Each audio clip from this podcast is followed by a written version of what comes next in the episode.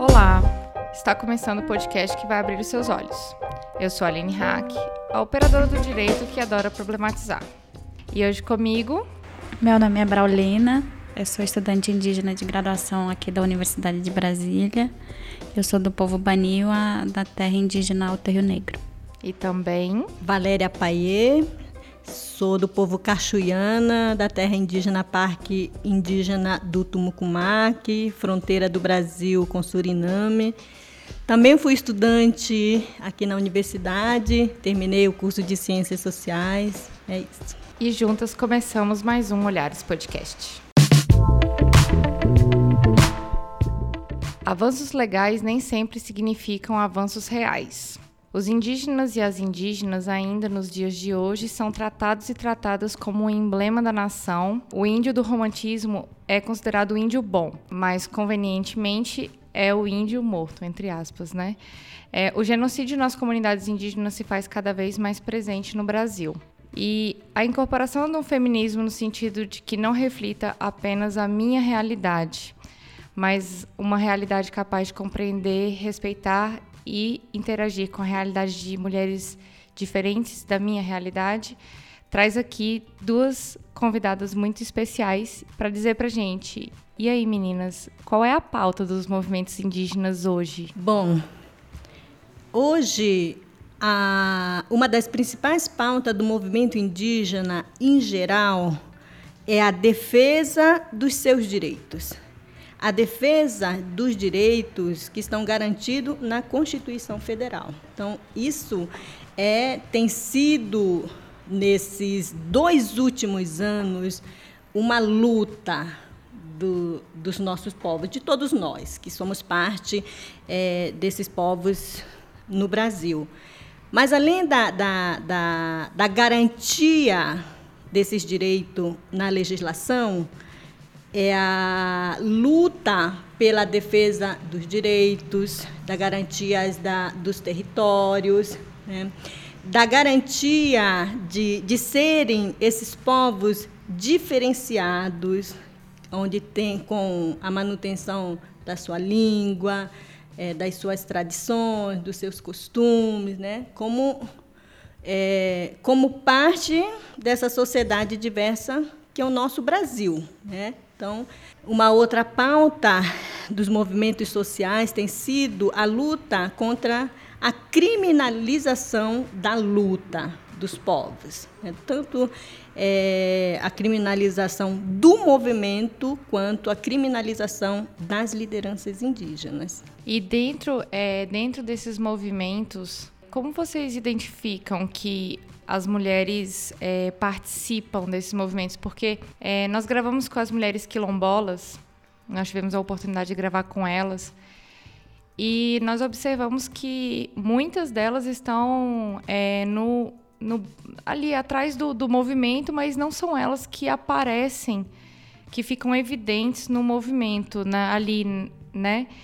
E como vocês veem a participação das mulheres dentro é, da busca pelo reconhecimento de direitos indígenas, pelo reconhecimento de direitos de mulheres indígenas, como reconhecimento é, da, da cultura, da língua e do próprio território? Como essas mulheres participam nesses movimentos? Atualmente, é, as mulheres elas estão na frente de associações né? Associação de Mulheres, é, elas estão no espaço de representatividade a nível nacional. No caso, a gente tem aí a Sônia Guajajara na PIB.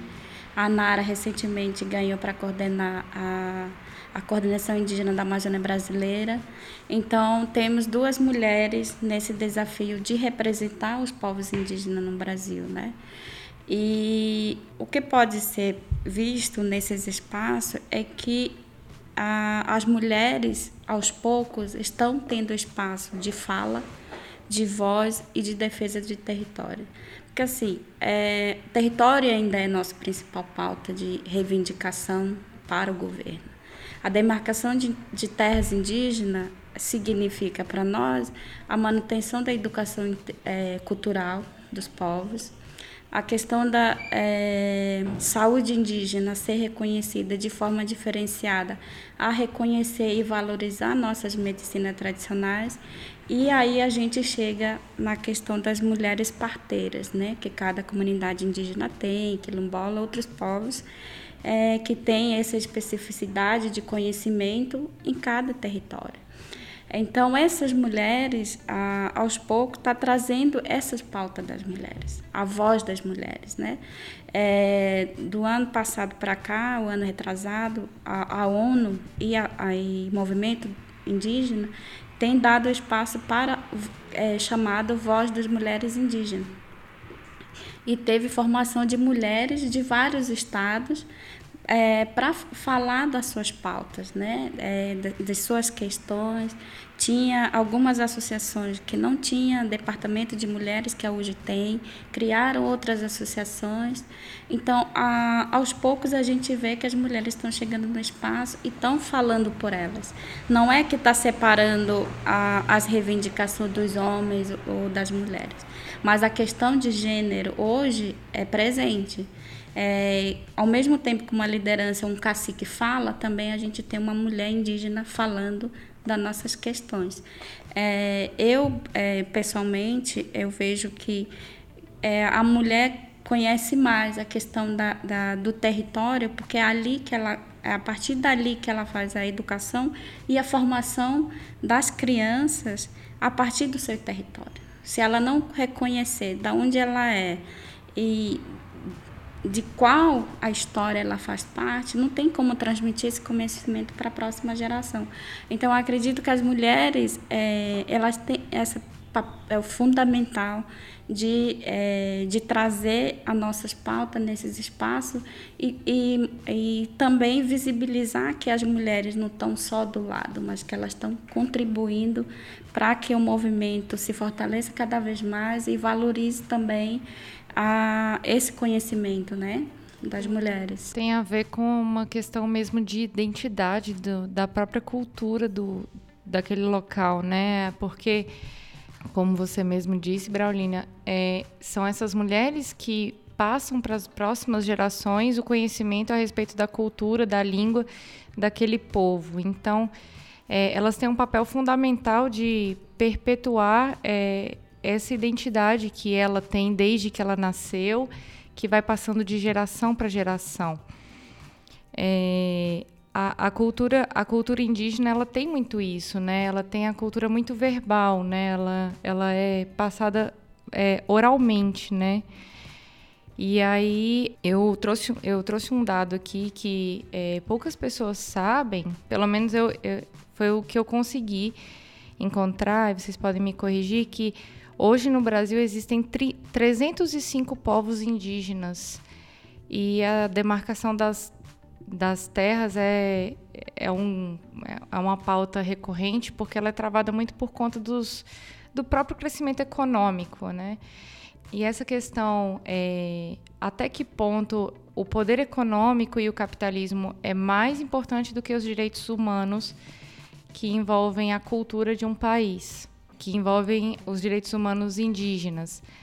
E dessa, dessa questão da demarcação das terras indígenas, existem hoje 505 terras indígenas demarcadas que representam 12,5% de todo o território brasileiro. As pessoas não têm conhecimento do tamanho é, do território indígena hoje existente no Brasil, né? E eu cheguei a, a, a ver um dado, eu acho, eu, pelo site da FUNAI, eu acho, mas eu acho que eram 126 milhões de hectares, mais ou menos. É o equivalente. Aí vocês podem me corrigir. Vocês sabem mais ou menos isso ou não tem? É, não. De, desses dados mais gerais, é, a gente de 10 anos para cá, o último censo do IBGE, dá em torno de 800 mil indígenas de, que se declararam enquanto indígena, né? São os dados do IBGE, né? Uhum. E de fato, os, continua sendo os dados do IBGE os 12% que se coloca, né? É, mas vale ressaltar uma questão sobre essa questão do, do, da porcentagem, né? Do diálogo sobre isso, dependendo de quem pega é uma de dizer assim, vira e mexe, nós temos aquela história, é muita terra para pouco índio, né?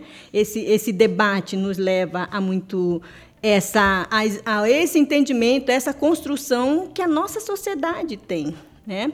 Mas isso não leva em conta todo o processo e a cosmovisão diferenciada que os povos indígenas têm sobre o seu território, que não é uma perspectiva de exploração, não é uma perspectiva capitalista que, é, é, que orienta o seu modo de viver.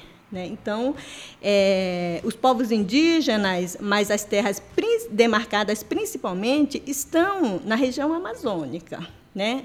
Eu e a Braulina, da onde a gente vem, as nossas terras estão todas no processo da perspectiva do branco passou por todos os processos de demarcação. Então, a princípio está ok, né? Mas como eu fui falando desde o começo, a, lá na, na, minha fala ainda sobre a, a, as principais lutas, né? Isso quer, não quer dizer que a gente está tranquilo, porque hoje há uma ameaça sobre a revisão mesmo desses processos da, demarcados das terras indígenas. Né? Então, uma ameaça do Congresso Nacional, que quer exatamente que as terras indígenas sejam é, colocadas à disposição do capitalismo. Daí para essa exploração que não leva em consideração a perspectiva de viver dos povos indígenas nos territórios. Certo. Então, agora é, nós vamos para além da, da luta pela terra e fortalecimento da cultura, da identidade dos povos, né? É, nós falamos da, da presença da, das mulheres dentro da, da, dos povos como um instrumento é, de ensino, um instrumento de per perpetuação da cultura, mas poucas pessoas sabem que que dentro da própria construção do direito indígena, né, muitas mulheres estiveram presentes. Desde as primeiras constituições que vieram no Brasil até a, a promulgação da lei do Estatuto do Índio, que é a Lei 6001 de 73, e a formação do Conselho Indigenista Missionário, que é o CIMI, né? E muitas mulheres é, estiveram por trás da Constituinte de 87, que foi o processo de formação da Constituição da República atual, que a Associação das Mulheres Indígenas de, de Tapauá, do Amazonas, entregou diretamente a Carta dos Povos Indígenas das Fronteiras, foram entregues ao Constituinte de 87, pela Associação das Mulheres Indígenas do Alto do Rio Negro, é isso mesmo. E hoje existe também é, várias associações, como a Barolina falou, como a Associação das Mulheres Indígenas de Tapauá, no Amazonas. Existe também a Associação Yamucurimá de Mulheres do Xingu, Associação das Guerreiras Indígenas de Rondônia e tantas outras mulheres envolvidas aí em lutas é, não só com a temática geral indígena, mas também com temáticas voltadas para a emancipação das mulheres, para o reconhecimento das, dos direitos das mulheres. E diante dessa, desse reconhecimento dessas associações, é, eu pergunto: existe feminismo indígena, então? Já que o feminismo é um movimento social voltado para o reconhecimento de direitos de mulheres, então existe um movimento indígena feminista? Vocês acreditam que sim ou que não? É, eu acho que a gente podia, talvez, colocar um pouco do histórico, já que você fez menção, menção às organizações antes da gente poder entrar nessa discussão sobre o feminismo ah, diretamente, né?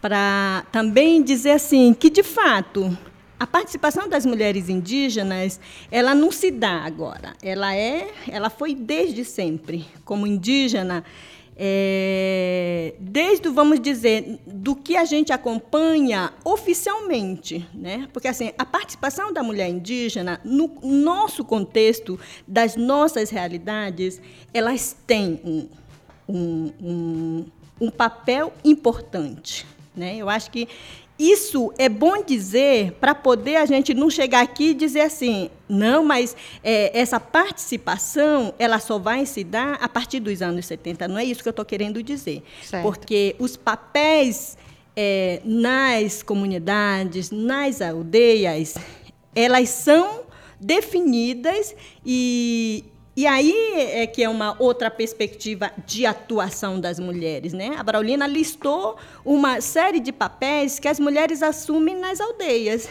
Né? Elas são, a grande maioria das mulheres são guardião dos sementes, elas sempre foram. Né? Porque esse é um papel que ela assume na comunidade, na aldeia. Né? A, a, condução da horta, de produzir o que produzir, o que plantar e aonde plantar, é ela que decide, né?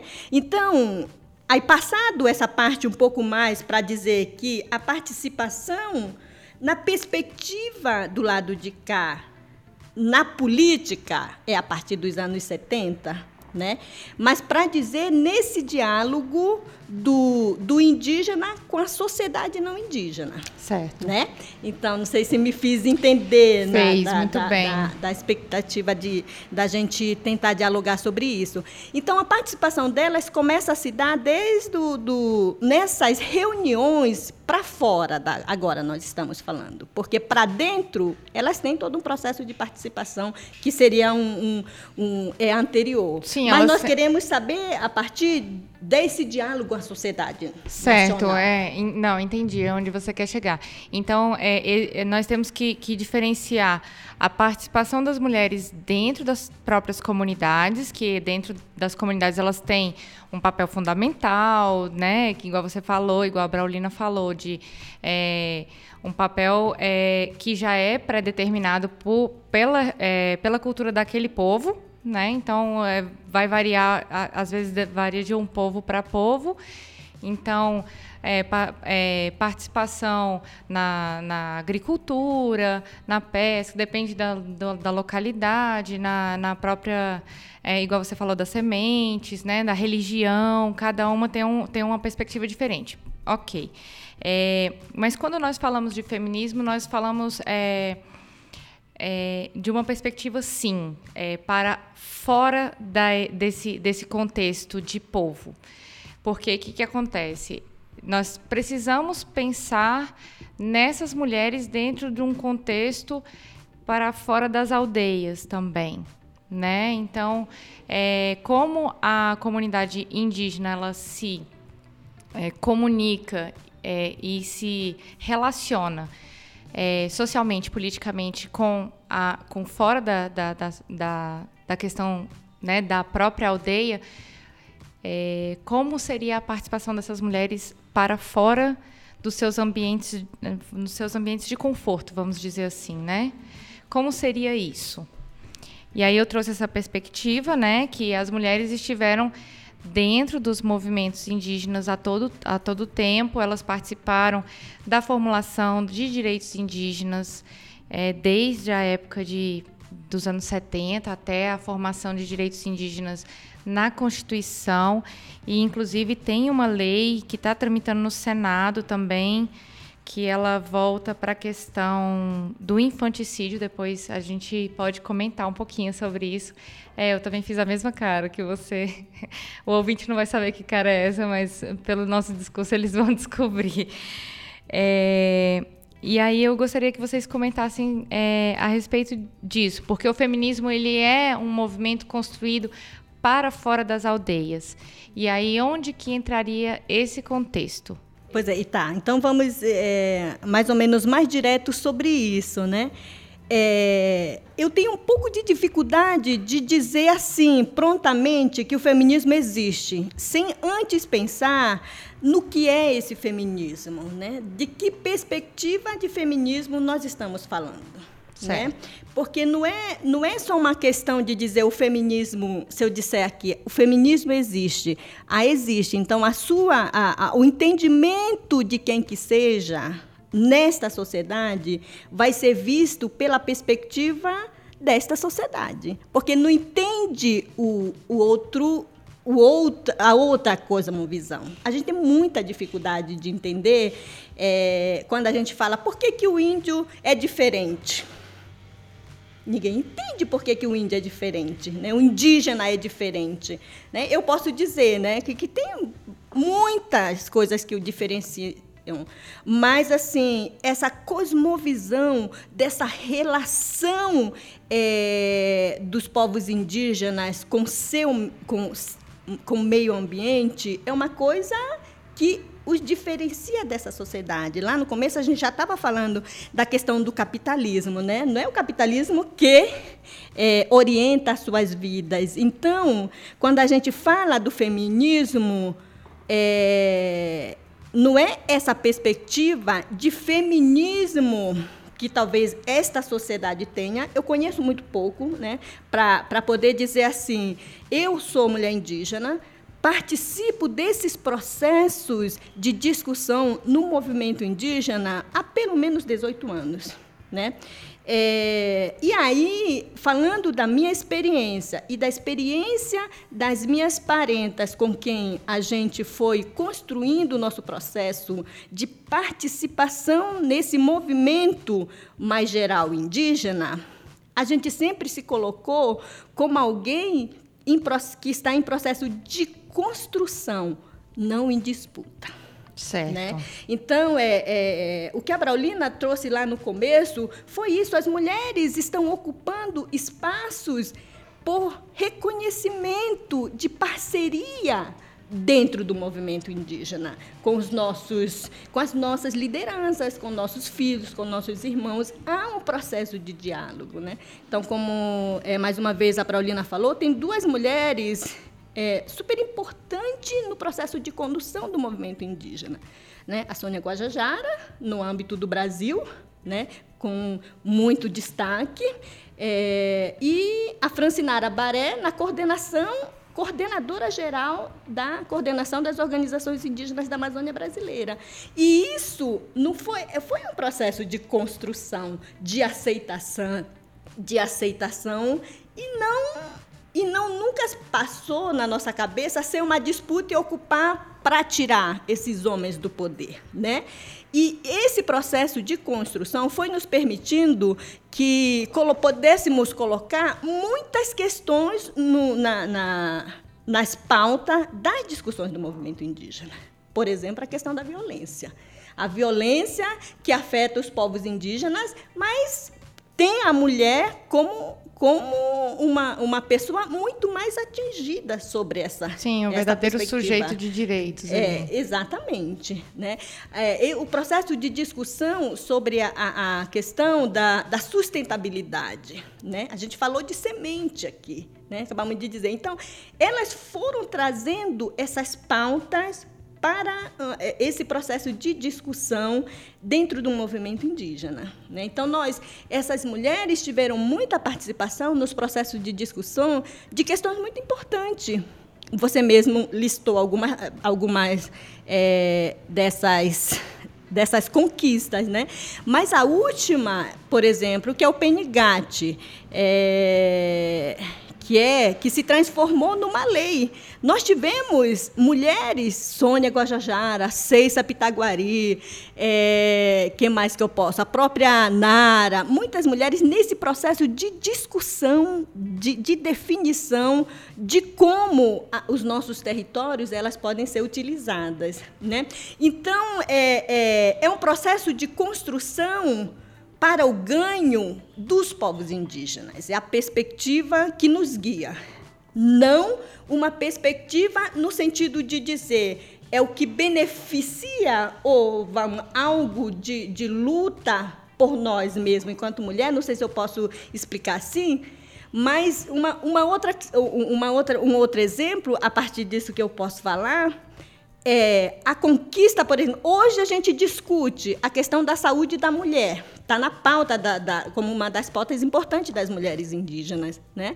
É, mas por quê? Porque assim, eu acho que ele é um resultado desta sociedade. A saúde para a sociedade como um todo, a saúde da mulher não é específica, muito menos da mulher indígena.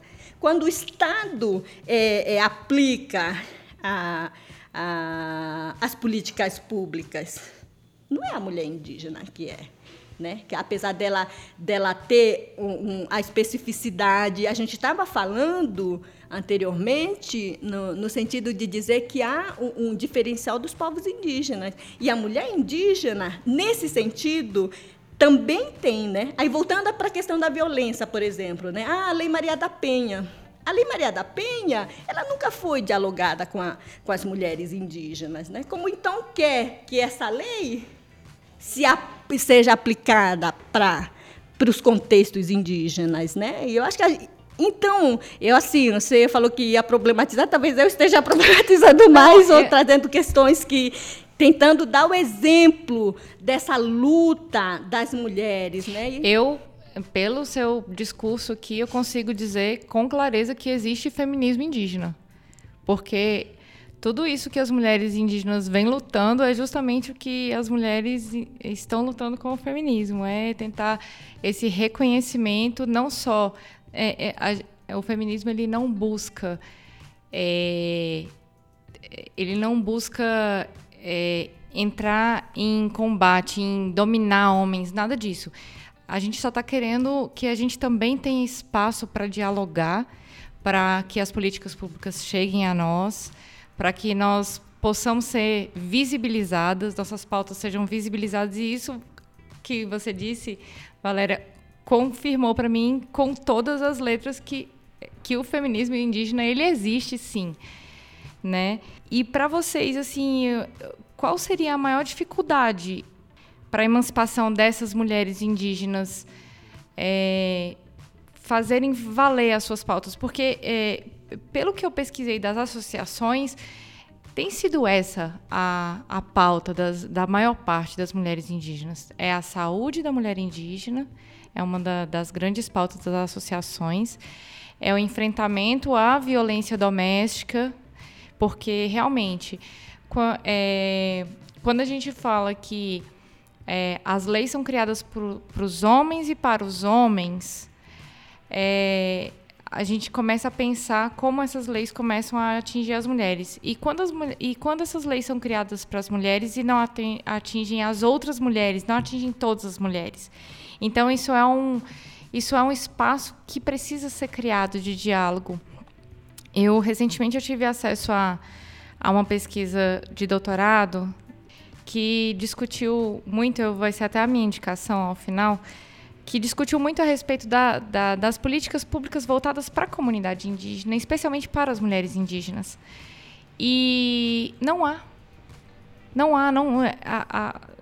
Chegou-se à conclusão de que não essas políticas públicas não chegam lá, elas ficam no meio do caminho. E quando elas não são também empurradas goela abaixo sem ter uma pesquisa também a respeito é, da forma como essa política pública vai atingir aquele povo. É, um, um, ponto que foi comentado no, nessa, nessa tese que eu li é que tiveram algumas comunidades indígenas que ficaram insatisfeitas é, porque a luz chegou lá e a luz atrapalhou alguns rituais noturnos, porque provavelmente porque as pessoas, sei lá, assistiam televisão à noite ou não, não, não se dispunham a, a participar dos, dos rituais de noite. Então a luz ou a luz atrapalhava, porque o, o escuro também fazia parte desses rituais. Então essa concepção e eu falo por, por mim mesmo, essa concepção da gente que está de fora, é, de que tudo é bom, que tem que chegar, tem que chegar a política pública, tem que chegar a saúde, tem que chegar é, luz, tem que chegar água, tem que é, essas coisas elas é, não podem partir só do meu ponto de vista. Elas não podem partir do meu ponto de vista. Ela tem que ter um diálogo mesmo. Ela tem que, ah, eu acho que a luz é muito boa. Por quê? Por causa disso. Ah, mas eu acho que a luz aqui não é boa. Mas eu acho que a educação é boa, pode trazer a educação. Por quê? Porque a gente precisa ter algumas noções é, é, de, como, de como dialogar para a gente conseguir os nossos direitos. Ok, mas a gente também não pode perder a nossa língua, a nossa cultura. É, não pode perder é, outras coisas que fazem parte para gente. E que muitas vezes nós que estamos do outro lado, nós não temos a menor noção da importância é, desses conceitos para vocês, né? E, mas aí eu volto à pergunta: e qual a maior dificuldade é, para a emancipação dessas mulheres indígenas dentro das aldeias e fora delas, assim? Ou as mulheres, vocês podem falar dentro é, dos povos de vocês, porque eu, eu, eu criei essa pergunta a maior dificuldade na emancipação das mulheres dentro e fora das aldeias, porque realmente eu não tinha é, é, não tinha ouvido nada a respeito. Eu estou vindo aqui muito crua para conversar com vocês. Eu tentei pesquisar o máximo possível. Inclusive, eu vejo é, a necessidade de ter indígenas dentro da, da, da academia, dentro das faculdades, para produzir conteúdos para que nós possamos também ter conhecimento a respeito dessas pautas de vocês.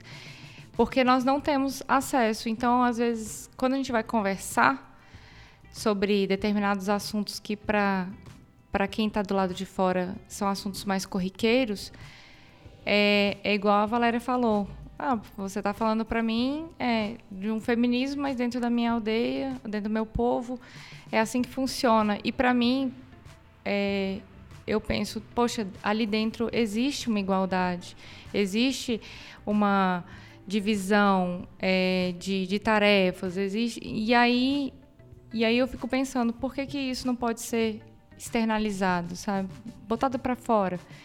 E talvez seja ainda mais difícil para vocês é, isso do lado de fora, porque dentro do, do ambiente de vocês, é, a situação ali às vezes é até mais.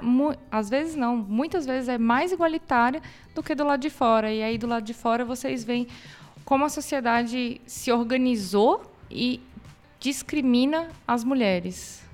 Eu vou muito nesse contexto, é, como eu falei inicialmente, a questão de dar a voz, né? É, de ter espaço de fala e de ser ouvida. Acho que essa construção de hoje, é, hoje eu e Valéria estamos aqui falando da questão da mulher indígena, é porque também a gente passou por esse processo de que é, do nosso espaço cultural, territorial, fomos preparados também é, para falar aonde estivermos sobre o papel da mulher é, e a sua importância, né? Porque eu vim de uma região, é, a região do Rio Negro, é, ele tem um processo histórico de luta, de conquista e de desafios. As primeiras mulheres que conseguiram acompanhar a construção é, de estatuto, de dizer é, queremos uma associação indígena que defenda nossos direitos, teve participação das mulheres. Criou-se a associação específica das mulheres para defender a questão da educação escolar indígena, é, de como levar renda a partir do trabalho delas nas comunidades indígenas. Então, o meu povo ele tem um trabalho específico voltado para as mulheres indígenas na sustentabilidade, que é Pimenta Banil, que foi um processo de reivindicação de espaço de elas terem um produto também no mercado. Porque a, a associação da minha região, primeiramente, trabalhava com as cestarias. Não que as mulheres não produzem cestaria, os homens e as mulheres os jovens produzem cestaria, mas elas queriam um produto que pudesse ser destacado. Esse aqui é o produto das mulheres. É, então, esse reconhecimento de que seu trabalho é, pode ser valorizado, seu conhecimento seja valorizado de forma a conhecer sua história e da onde vem esse produto, é, é um ganho muito grande para elas. Também traz uma esperança dessa, é, da questão da, de valorizar a educação diferenciada para diminuir a evasão das comunidades indígenas.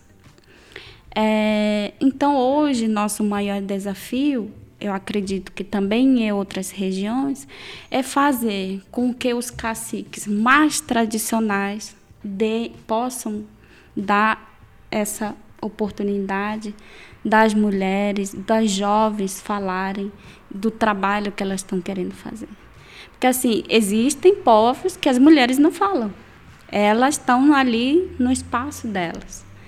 É, e também essa questão de não entendimento é, dessa construção política social, é, eu estou falando da questão da, da, do movimento indígena, ainda é, ainda é pouco valorizado é, essa questão, em específico na minha região, apesar da gente ter a Associação das Mulheres, mas a gente não tem ainda uma representatividade de mulher baniwa nesses espaços de, de, de decisão. Uh, ano passado foi a primeira vez que eu eu fiz uma pesquisa sobre acadêmicos indígenas do meu povo. Então vai sair o primeiro artigo de uma mulher num, numa, num, num conselho do meu povo que antes as minhas avós sempre participaram né, das reuniões, sempre prepararam comida nas reuniões, as crianças sempre participaram. Mas não, não havia esse destaque, esse aqui é o trabalho das mulheres. O nosso produto está no mercado há mais de cinco anos, mas é pouco conhecido o que é trabalho das mulheres. É, então a gente está nesse processo de é, de sermos reconhecidos e sermos valorizados nesses espaços. Não que a gente nunca esteve, sempre estivemos. Mas é essa questão de dar visibilidade, reconhecer, valorizar, a gente está no processo de construção. Claro, a gente tem essas duas, é, essas duas mulheres guerreiras que estão nessa representatividade, mas por trás tem várias lideranças que acompanham, que defendem, porque ainda há caciques cacique que dizem, não é mulher. Quer dizer, você precisa de um, um, as pessoas que te defendam que é possível, que você está trabalhando em prol do coletivo. Quer dizer, essa construção, por isso que a gente não, eu ah, particularmente, eu não falo da questão do feminismo indígena, mas de, de voz das mulheres indígenas. Porque para a gente chegar nesse ponto de falar do feminismo, primeiro a gente tem que entender o que é feminismo indígena. Certo. do que estamos falando. Agora eu vou passar a falar mais na, no contexto acadêmico de uhum. mulheres indígenas. A gente tem um espaço aqui na universidade, foi, foi criado uma associação. Atualmente eu sou a presidente da Associação dos Acadêmicos, mas ainda é pouco pautado a questão das mulheres. Por exemplo, a violência, o contato na cidade, a questão da discriminação das mulheres, a própria discriminação interracial que a gente fala, né? É, entre povos, entre as minorias, porque existe, é uma realidade. É, é uma violência que parece que a gente tem dificuldade de falar. Entre nós mesmos. Mas você acha que essa dificuldade é mais por, por conta é, da comunidade indígena ou, ou dos brancos, de, da sociedade em geral? A gente sempre fala dessa questão do desafio é de como ser compreendido, né? Por exemplo, a gente está pautando aqui a questão da, da olhar das mulheres, né? É, a gente está falando a partir da, do que sabemos da, da, nossa realidade e o que, que vivenciamos, né? Nesse processo. É, dentro das academias é, que tem mulheres indígenas, o meu é, PIBIC foi sobre as mulheres indígenas nas universidades e essa questão da invisibilização da presença das mulheres indígenas na academia. Que a gente está na estatística é, e às vezes a gente não aparece. Então, quando você fala de, dos auxílios, principalmente nós que já somos mãe, não existe. Se para estudante indígena não tem, imagine para mulheres indígenas.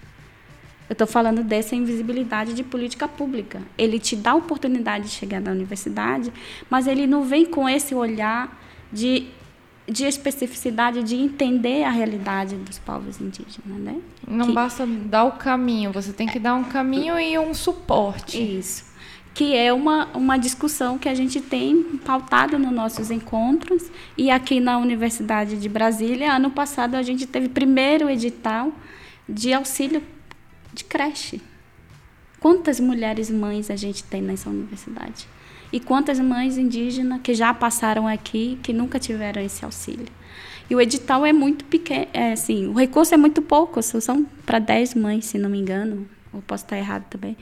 Quer dizer, se aqui na universidade, que já tem um histórico de 14 anos de presença indígena, nunca se pensou é, um, um programa que pudesse ser atender as mães ou é, o fazer com que o edital seja específico, imagine outras que, que estão nesse processo de receber agora, né? Deixa eu te fazer uma pergunta. Aqui na nós estamos é, gravando na Universidade de Brasília, tá, gente? É porque às vezes tem pessoas que ouvem em outros lugares do país e até em outros países também. É, aqui na Universidade de Brasília, especificamente, é, o acesso é, à, à academia pela comunidade indígena, ela é maior para homens ou para mulheres? Você acha que homens ou mulheres atingem mais ou tá assim meio a meio? Tá meio a meio, né? Até o, o a, nós estamos dando esses dados a partir do, do processo de seleção específica. Uhum, né? é. Na Universidade de Brasília nós temos a lei de cotas, que é a lei geral. Esses a gente nem sabe se entra indígena ou não, porque a princípio há uma, uma cota. Uma, uma cota dentro eh, previsto, mas a universidade tem um vestibular específico, então nós estamos dando, falando a partir disso, acabamos de, de passar por um processo de seleção, é, mais de 50, quase 60 alunos entrarão uhum. agora em 2018, mas os nossos dados anteriores são sobre o levantamento de em torno de 56 estudantes, era esse o, no, o nosso levantamento. E, e esses dados, a princípio, estão é, para nós iguais. Assim, e tem muita evasão, você acha que desses 50 que entram, 50, 45, 40 conseguem terminar, conseguem. Porque nós sabemos que, nós mulheres, e aí eu vou falar de forma geral, nós mulheres sabemos que a maternidade é algo que muitas vezes é atribuído tão somente à mulher, né, o cuidado do filho e tudo mais, e isso demanda bastante dessa mulher. E, e, e nós gravamos um episódio sobre é, sobre feminismo negro e sobre movimentos sociais na escola. E uma, uma das maiores causas da evasão de meninas na escola é a maternidade. Vocês acham que isso pode acarretar uma dificuldade maior para essas mulheres indígenas alcançarem esses espaços? Por conta disso, você falou da necessidade de ter um auxílio creche, por exemplo, que é uma conquista que vocês estão conseguindo agora eu falei no geral, né? É, não, só geral, pra, é, sim, não só para as mulheres indígenas. Não, isso é fantástico para todas as mulheres, é. porque é. nós, é, igual eu falei, nós sabemos a dificuldade hoje ainda a sociedade como um todo atribui a responsabilidade da criação de um filho para uma mulher. Você acha que, que isso pode contribuir para que uma para que as mulheres indígenas abandonem a faculdade ou não? As mulheres indígenas conseguem levar numa boa, assim? Eu vou falar da experiência mesmo do nosso grupo aqui, da, da, da associação, da IUMB. É, as mulheres que vieram já depois de ser mãe, eu acredito que elas tiveram mais incentivo de terminar logo o curso e retornar para suas famílias. E as que conseguiram trazer seus filhos também conseguiram terminar os seus cursos. É, eu sempre falo que a questão de você acessar o ensino superior, principalmente para nós mulheres, e eu falo em específico para as mulheres indígenas, é uma decisão muito individual e coletiva ao mesmo tempo. Porque eu posso estar aqui, eu, Braulina, mas também eu estou como povo Banil. Quer dizer, ao mesmo tempo que ela seja é, uma decisão individual de você estar tá na UNB, você está enquanto povo nesse espaço. Então você tem, você passa a ter essa responsabilidade de é, querendo ou não, você é aquela que conseguiu chegar para a próxima geração é, também pensar ou incentivar para que queiram estar na universidade. É, então, as mulheres do nosso grupo conseguiram terminar seus cursos, mesmo já sendo mães. É, as jovens também que vieram solteiras conseguiram terminar. E assim, a maior, o maior desafio é você deixar seus filhos e vir para esse espaço de ensino. Claro, se é uma decisão, por isso que eu falo, é uma decisão muito individual. Claro que também a gente teve algumas colegas que optaram a ser mãe nas suas comunidades, retornaram, estão continuando seus estudos, mas estão lá no seu espaço. É, então, é, eu diria que a maternidade não é um problema. Uhum. A questão da maternidade é uma decisão muito pessoal, de você estar tá onde você quer estar. Né? E a profissão que você quer seguir. A gente tem um exemplo de duas guerreiras que conseguiram terminar medicina e nutrição, que uma parte, os filhos ficavam com a família, outra parte ficava aqui, aí ficava nessa de, de os filhos estarem e ao mesmo tempo estar na comunidade. Conseguiram. São médicas, é nutricionista, é enfermeiras. É, porque assim, eu acredito que a família seja o maior incentivo de, de é, de querer terminar né? e de concretizar esse sonho. Porque não passa a ser só seu, passa a ser da família, dos filhos, né? É porque aquilo, é, aquilo ali agrega, é, essa profissão ela agrega como um todo para quando essa quando essa estudante, esse estudante também volta para sua comunidade, aquilo ali é, só acrescenta, né? Só enriquece a comunidade local. Mas é, ou eu também posso estar errada. Vocês podem me dizer. Normalmente, quem volta agrega, não é? Ou não? Acredito que a maior parte está trabalhando nas comunidades indígenas. É, né? é, no, na, no Distrito Sanitário Especial Indígena, que é, é a, a, questão da Secretaria Especial, né, que, que, que, trabalha nas comunidades indígenas. Também é um processo que a gente, fa, é, a gente tem um trabalho na associação que a gente fala de estar nos dois espaços ao mesmo tempo. De você estar tá na universidade, de estar tá na sua comunidade e ter essa duas visão e às vezes você não se sentir parte de nenhum lugar. Porque também é um processo. Por exemplo, a UNB é uma segunda casa para nós de formação. Mas também a gente tem o nosso território, é, da onde nascemos, da, da qual fazemos parte, que a gente está ausente para estar nesse espaço. Mas aqui também nós não somos desse, desse lugar. Quer dizer, é esse o processo de estar em dois espaços e claro que a gente recebe crítica desses dois lugares, né? Mas também você precisa se sentir parte desses lugares para se formar e ser um bom profissional. A gente tem trabalhado muito isso com o nosso grupo. A gente tem um projeto, tem um vídeo que, que trata desse assunto. É, você tem acesso. Uhum. Você vem, você está nesse espaço, mas ao mesmo tempo você não está, porque você não é daqui. O nosso grupo vem de diversos lugares, são de 26 estados. Não é só um povo, você também lidar com essa diferença de um povo para outro. Ela é cachoeana, eu sou baniwa. Ela é de outra terra indígena. Então a gente lidar mais ou menos com 25 povos diferentes no nosso grupo. Então é um desafio é, no dia a dia. São 25 perspectivas diferentes. diferentes. E mulheres, homens, jovens. Porque assim, a gente já tem umas pessoas que já são da nossa idade e você tra trabalha também com jovens de 17, 18 anos. E você tem é, público que já são pais, que já são mães, mas também você trabalha com jovens solteiros. Quer, quer dizer, você trabalha nessa, né, nessa expectativa, perspectiva totalmente diferente.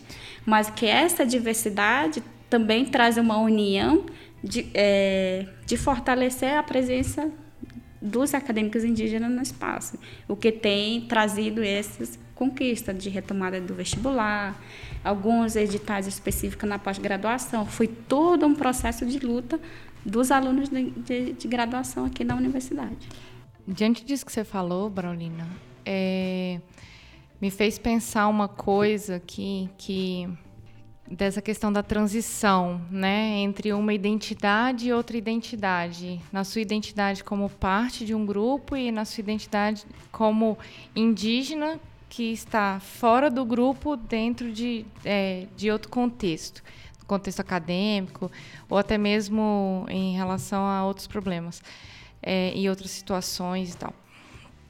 Mas uma coisa que me veio à cabeça e aí e aí eu acredito que a gente consegue fechar bem esse, esse tópico é, a respeito das mulheres indígenas. É o que me faz entender que os problemas hoje enfrentados pelas mulheres indígenas, e eu falo isso sobre o meu ponto de vista, é, em relação como mulher branca, como feminista, é, no caso que a Valéria também levantou, que é a questão da, da violência doméstica, da questão da, da saúde da mulher. Vocês acreditam que muitos desses problemas que hoje as mulheres indígenas enfrentam são problemas por causa da construção desses problemas fora das aldeias? É, eu até já posso um pouco falar que é não é dizer que não há um processo de violência, porque eu acho que qualquer sociedade tem passa por essas situações, né? Mas na questão das mulheres e como um, um todo olhando um pouco os povos indígenas, é que há um processo de construção dos, da desconstrução dos valores indígenas por esta sociedade, em todos os aspectos, né? É, isso permite, por exemplo, muito real, muito concreto, é, sobre a questão da desconstrução da perspectiva jurídica indígena. Né? Há um processo de desconstrução. É, eu, eu, por exemplo, o meu povo, há, as leis que nos, que nos norteia as decisões, que elas não sejam escritas, que elas sejam orais. Mas elas existem. Mas elas existem. Mas essas são as primeiras a serem desconstruídas, desvalorizadas por essa lei daqui. Né? Entendi. Então, o processo, quer dizer, antigamente a gente tinha, por exemplo, muitos povos ainda têm é, os processos de, de como responder a, aos delitos, às violências, todos esses processos internamente, né? É, e aí a violência doméstica, por exemplo, ela, ela é parte, ela existia, mas ela não, não acontecia como acontece hoje. Né? Que aí, um exemplo, pra, no, no, no caso do meu povo, estou falando aqui de Cachoiana, é, de dizer assim, antes ia, havia brigas, havia agressões físicas, né? É, tanto que fosse né, sofrida pelas mulheres. Mas quando isso acontecia, o sujeito respondia por isso. Respondia conforme as nossas leis internas. Né? Mas o processo da relação interétnica como eu falei, a primeira coisa de que desconstrói é isso. Então, não fica nem uma coisa nem outra. Não se aplica nem a lei, porque desconstruiu o seu processo jurídico, mas des deslegitimou as suas lideranças, porque desconstruiu a sua organização social. Então, o que esperar disso? Né? Essa, é, é, essa legislação do lado de cá não chega lá. E, e, e, começa uma via né, de ter a necessidade dessa legislação ser aplicada do lado de lá por conta da própria deslegitimação das leis de vocês. Exatamente. Esse é um exemplo muito concreto disso, né? E ao mesmo tempo, para dizer que assim, a violência, então, ela aumentou. Ela aumentou. Por quê? Porque não há essa, esse, o responder, a aplicação da lei interna, mas também essa lei do lado de cá não chega lá. Né? Não, não existe um então, então, existe um vão nesse espaço. Né? E essas, muitas das violências, elas são frutos dessa relação com a sociedade nacional mesmo. Né? Porque tem a ver, tem muita violência como, por exemplo, nós estamos falando de mulheres, de mulheres na região da onde a gente vem, a Amazônia, com as grandes obras hoje. As nossas crianças sofrem com violência sexual. Nossas crianças sofrem com tráfico que mora na fronteira. Tráfico de mulheres. Né? Nossas, as primeiras mulheres a sofrer nesses processos dos impactos das grandes é, obras na Amazônia somos nós mulheres, são nossos filhos, são nossas crianças. Exploração sexual. Né? Então, há. Mas as, é, é, há, não se resolve, né? E se mascara, que ninguém admite. E da, além da própria discriminação étnico-racial, né? Claro, sim.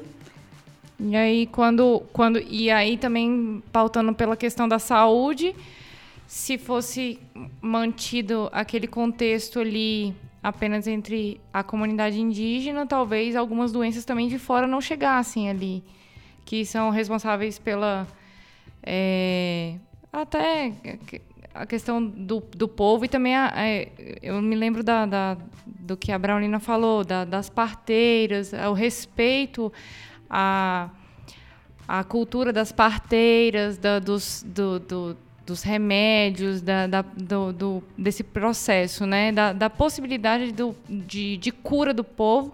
Só que acontece, às vezes vem num nível tão forte do lado de fora, né? que o impacto é devastador. Exatamente. Porque não há um processo de respeito a essas tradições. Né? Não, há, não, não, não é, é, um, um diálogo, de né? soma, não é um diálogo de construção, é, um, é, é uma desconstrução de um em prol do outro. Porque esse aqui é muito melhor do que o seu conhecimento. Mas esse do que é oferecido como muito bom, ele não chega lá. Né? E desvaloriza todos esses nossos é, é, tratadores tradicionais. De alguma forma, é, também a gente tem que dizer que há doenças que esses nossos, nossos conhecedores é, é, da medicina tradicional não conhecem, que é uma doença que foi levada, que veio, não, não é parte, que né? evoluiu hoje evoluiu, em dia com a própria com a própria evolução humana, né? Claro.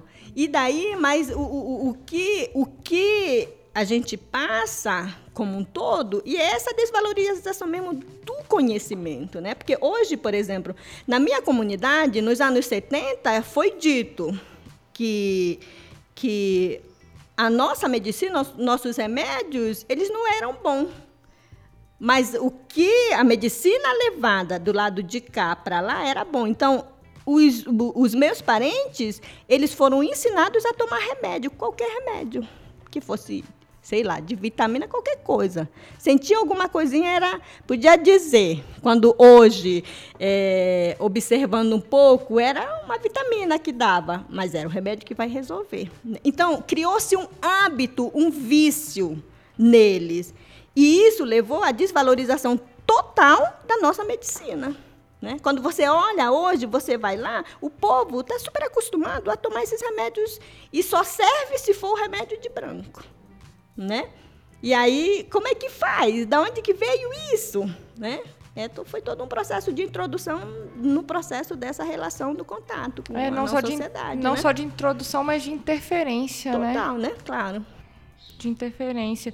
É, eu, e, e aí a gente fica pensando assim, eu, eu, eu me pego pensando aqui, é, como seria uma forma, já que hoje não tem mais como separar, né? Hoje não tem mais como separar essa intervenção estatal em cima é, da própria cultura indígena. É, será que existiria um, um, uma forma de aplicação de leis e, e de políticas públicas, é, se elas chegassem, claro, é, que seria bom para as duas partes, sabe? Qual será que ainda será que vai existir um dia um, um equilíbrio, um, um equilíbrio, sabe, que da, da, da parte externa junto com a parte interna e cultural daquele povo ali. Será que será que a gente chega nesse equilíbrio um dia? O que, que vocês acham? Porque pelo que eu posso pegar da sua fala, Valéria, é que talvez se se respeitasse um pouco mais das leis e, e da, da cultura daquele povo, talvez houvesse um controle melhor do povo pelo povo. Só que essa, essa interferência já está de tal maneira dentro dessas culturas, porque porque querem controlar a saúde, querem é, é assim que as leis funcionam, né? As leis é para controlar o povo, né? É para controlar, o povo, o povo, o e é isso, né? Povo. E aí, se, se algum dia chegaria a esse ponto de equilíbrio, sabe? Porque hoje a violência está enorme. E hoje a violência atinge as comunidades indígenas de uma forma absurda e, E aí nós falamos em violência doméstica, aí nós estamos falando de violência sexual, de tráfico de pessoas, nós estamos falando de violência obstétrica, provavelmente também, porque essas mulheres já não têm mais a possibilidade de, de em, algumas, em alguns povos, ter as suas crianças dentro das, das suas próprias comunidades, elas são obrigadas, são retiradas, e aí também vem a própria questão ah, eu nem vou comentar aqui muito do, do, do, projeto de lei que, que ele trata do infanticídio também, que é, é a, que hoje tem um projeto de lei 119 de 2015, que é a lei MUAGE, né? Que trata muito da questão do infanticídio, que existe um confronto aí entre um estado cultural, uma comunidade cultural e um controle de Estado sobre a natalidade das mulheres indígenas. Então, é, é, é um, é, isso aí dá um episódio inteiro para falar sobre isso. Acho que a gente consegue ficar de quase uma hora debatendo sobre é, é, esse projeto de lei. Esse projeto de lei foi aprovado na Câmara já e está em votação no Senado, está parado lá. E acredito que até o final desse ano não vai ser votado por conta da, dessa questão da, das eleições, da, da Previdência e tudo mais. É, mas, é, mas assim, que como você diz mesmo, de fato, essa, essa lei é uma lei que é mais um, um programa para a gente dialogar sobre ele, né? Mas o princípio geral dele já, já começa na perspectiva de condenação né, da, do da prática indígena, cultural, né? né? do saber indígena. Então, é. esse é o princípio. Então, se você é, olha essa lei, é, você daí já criminaliza no geral, os povos indígenas. É, né? é não pra, é um debate sobre é, isso. É só para explicar para o ouvinte do que, que se trata esse projeto. Esse projeto é, ele foi aprovado na Câmara em 2017 e trata a respeito do infanticídio, que é o crime de homicídio cometido contra crianças, que a FUNAI e outros órgãos de política indigenista deverão desenvolver programas, é a determinação desse projeto de, é, deverão desenvolver programas e projetos para a defesa de recém-nascidos, crianças e adolescentes, mulheres e idosos em diversas circunstâncias, em especial gestação múltipla, deficiência física e mental, portadores de má sorte, que eu não entendi esse termo, é, ou filhos de pai e mãe solteiros. Esse aí é o propósito principal desse projeto de lei mas é igual a PEC 180 lá, ele é um cavalo de Troia também, então tem um monte de camadas esse projeto de lei e um deles é, viola a prerrogativa de comunidades indígenas de das crianças que, que são mortas pelas próprias comunidades como preservação da cultura, alguma coisa assim. É, eu não sei, é isso mesmo? Que isso é uma determinação cultural daquela comunidade indígena, só que existe um controle estatal sobre as crianças que nascem e tudo mais, e aí eles vêm com um argumento de pano de fundo que é da preservação da cultura indígena, só que viola completamente a própria cultura indígena. E é uma, é, isso é uma pauta para uma discussão de mais de uma hora, com certeza. Mas eu gostaria de colocar aqui nesse episódio que existe esse projeto de lei e que ele é um projeto muito sensível e também precisamos falar sobre ele um dia, se vocês, vocês estão convidados para falar sobre ele se quiserem. E um outro dado que eu queria trazer é que um dos estados que mais comete feminicídio hoje é um, é um estado que também tem uma comunidade indígena muito grande, que é Rondônia, que é uma das pautas também das, das da Associação da, das Mulheres Indígenas dessa localidade, né? que o feminicídio é muito evidente nessa, nesse estado. Ele, acho que, o, que Rondônia está em quarto lugar na, no, no, índice de feminicídios no país e, consequentemente, é, é, se for colocar uma densidade populacional, né, ele estando em quarto lugar, significa que muitas mulheres que estão sendo mortas nesse, nesse estado são mulheres indígenas. Então, é uma coisa para a gente começar a pensar. E aí eu queria finalizar aqui é, só para vocês dizerem para a gente como é que é, como é que a gente pode começar a pensar melhor a respeito das mulheres indígenas é, depois de tudo que isso que, que a gente debateu aqui como como nós que estamos do lado de fora, como nós po podemos olhar melhor para vocês, como que nós podemos desconstruir esses olhares do mundo e atribuir novos olhares. você fez pergunta para a gente é, qual seria a forma de equilíbrio, né? Assim, entre as partes, né? É, eu sempre falo que o nosso maior inimigo hoje é o Estado, né? O que for do interesse do Estado, ele não quer saber das comunidades indígenas, ele quer saber das línguas, e não só indígena, mas também outros povos, né? E para a gente chegar à questão de equilíbrio, acredito que seja muito difícil no mundo que vivemos hoje. É, acredito que seria se a gente tiver um estado mais humano, que possa ser mais compreensível com as realidades diversas que temos no nosso país. Eu sempre falo que é, o nosso país ele não foi descoberto, ele foi invadido. E estamos sendo desrespeitados no nosso próprio espaço. Já estávamos aqui. Então, toda essa violência que estamos enfrentando atualmente, nós não deveríamos enfrentar, porque estamos na nossa terra e, e fomos deixados por seres que nos fizeram humanos de estar nesse lugar. Então, o equilíbrio não seria só da sociedade para a sociedade, né? Da sociedade indígena para a sociedade não indígena, mas pensar em, outra, outros seres que também faz parte dessa terra, né? Chamada Brasil, que vai além de seres do vento, seres da natureza, seres do rio, é, de mares, né? Então, é muito difícil que a gente, claro, que a gente pode pensar nessa construção de pelo menos minimizar essa violência que esses espaços estão sofrendo, né? Que ambas as partes estão sofrendo. E como vocês podem nos olhar, eu acho que é questão de não nos olhar como diferente.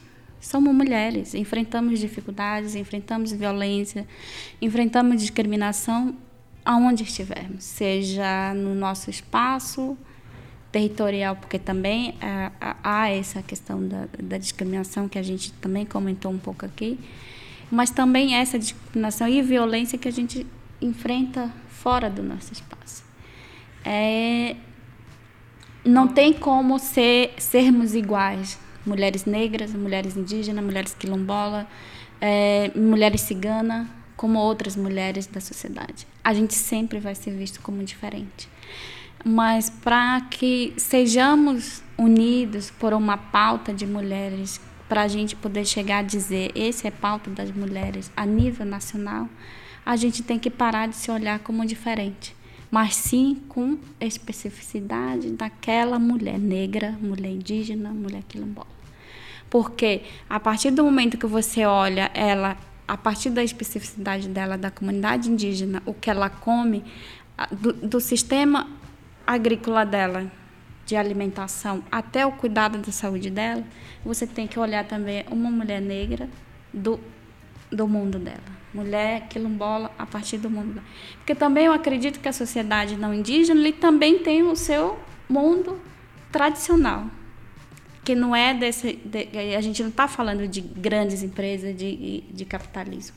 Mas que a família tradicional, aquela que quer manter aquele conhecimento, a, a forma de viver, é, de não agredir o seu próximo.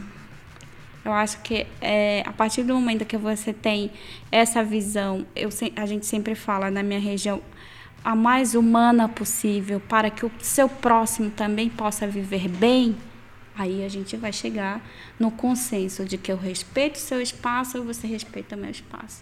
Claro, podemos andar junto, desde que eu respeito e você me respeita no contexto aonde eu estiver. Aí a gente está falando de igualdade. Eu acredito que esse é o caminho, mas que é, é difícil, é um desafio, mas é uma coisa que a gente tem que falar. Ninguém disse que era impossível, que é impossível, né? Ele é possível, basta a gente querer, né? É, eu penso que esse processo ela precisa ser é, de todas as partes, o que, o que deve nos nortear é o diálogo, né? é o processo de construção, respeitando essa diversidade. Não é, não é porque eu estou aqui, Valéria, a gente normalmente têm muita dificuldade de dizer assim, é, que eu estou aqui, sou mulher indígena, represento as mulheres indígenas do Brasil. Jamais, né? Jamais. Então, a gente tem muita clareza dessa nossa diversidade, dessas realidades diferentes em que vivemos no Brasil, né? E então acho que acima de tudo, entre todas nós é preciso haver esse processo de diálogo, nos processos de construção, é, até porque para voltar um pouco do exemplo que foi uma coisa boa para a sociedade é, e para as mulheres principalmente, a questão da Lei Maria da Penha, né, para esta sociedade, mas ao mesmo tempo excluiu uma parcela da sociedade, como nós mulheres indígenas, nós, nós não vimos. Pô, foi um, um processo discutido e que nunca chegou e não nos contempla do jeito que ela está colocada, sequer consultou, né? né? Nem sequer, né? Como que poderia ser. Então, eu acho que são esses, esses, a partir desses processos de discussão, de construção, é preciso que a questão seja o fio condutor dos nossos processos como mulheres, o processo de construção a partir do diálogo, do respeito, né? Acho que é, é isso, é o que hoje falta na nossa sociedade, né? Ai, como um todo. Olha, é, eu queria agradecer demais a presença de vocês aqui. Eu, nossa, hoje foi uma lição aqui. Eu, eu estou muito feliz, muito feliz mesmo de conhecê-las e conhecer a fala de vocês, conhecer as pautas de vocês. E, e agora nós vamos para o caleidoscópio.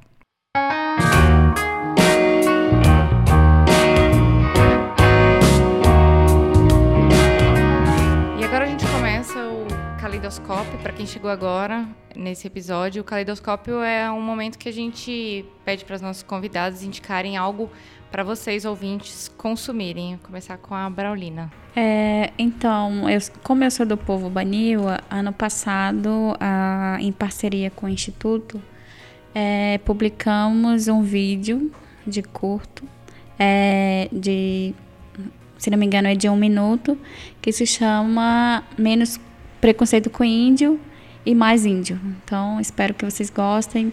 É, vai muito nessa é, perspectiva de desconstrução do é, indígena romântico, né? Que é a gente vê na literatura. E Valéria? É, e para mim, recomendo a leitura de uma publicação de um livro organizado pelo INESC em 2008, que se chama Mulheres Indígenas, Direitos e Políticas Públicas. Né? Então, dentro desse livro, tem um, uma parte que, que eu e uma colega escrevemos sobre a Lei Maria da Penha e as mulheres indígenas. Isso daí tem tudo a ver um pouco com os temas que a gente tratou, mas o livro em si como um todo, ele é muito bom, que trata do tema das mulheres, né? como as organizações, né? Aí vocês podem um pouco saber como as mulheres indígenas se organizam a nível do Brasil. É, além do mais, um pouco do que é a violência doméstica, né? Escrito por uma pela professora ela, que inclusive é daqui. Então, ah, é a professora super, ela participou de um. Super recomendo a leitura disso. Ah, bacana. A professora ela participou do episódio de violência doméstica, que a gente inclusive recomenda muito, foi muito construtivo. É, a minha indicação vai ser é, uma tese de doutorado. É, talvez não seja uma leitura tão simples para algumas pessoas, mas é a tese da Lívia, a Lívia que fez a ponte com a Braulina e a Valéria Queria já, desde logo, agradecer ela. A tese da Lívia Jimenez. Ela participou do episódio é, de violência doméstica, que é a tese dela foi sobre despatriarcalizar e decolonizar o Estado brasileiro, um olhar pelas políticas públicas para mulheres indígenas. Ela faz um recorte a respeito da, da questão das, das políticas públicas para as mulheres. E também gostaria de indicar dois vídeos, um é da ONU Mulheres e o outro é um, um vídeo de um canal que se chama A Voz das Mulheres Indígenas. São dois vídeos com o mesmo nome. A gente vai colocar aqui que ele também faz esse recorte a respeito das mulheres indígenas. Então é isso. Eu primeiramente, gostaria de agradecer a Braulina e a Valéria pela disponibilidade de comparecer aqui para a gente gravar esse episódio. Muito obrigada. Eu também gostaria de agradecer a Lívia de Mendes por ter feito a ponte, é, de ter fornecido o contato de vocês. E eu queria agradecer a você, ouvinte, por, por ter a paciência e a curiosidade de nos ouvir até aqui. Muito obrigada. E se quiser falar com a gente, mandar um recado, fazer crítica, nós estamos nas redes sociais, no Twitter, Facebook Instagram, arroba Olhares Podcast. O nosso site é olharespodcast.com.br e o nosso e-mail é falecom.olharespodcast.com.br. Siga também a hashtag Mulheres Podcasters e Ativismo na Web e conheça mais as nossas pautas. O nosso podcast é quinzenal todo dia 1 e todo dia 16. Acesse o nosso site, assine o nosso feed e vem ver o mundo de um jeito diferente. Olhares Podcast. Cada paga paga dana kuning paga papuada Só de ouvir dá para ver que é diferente. Obrigada.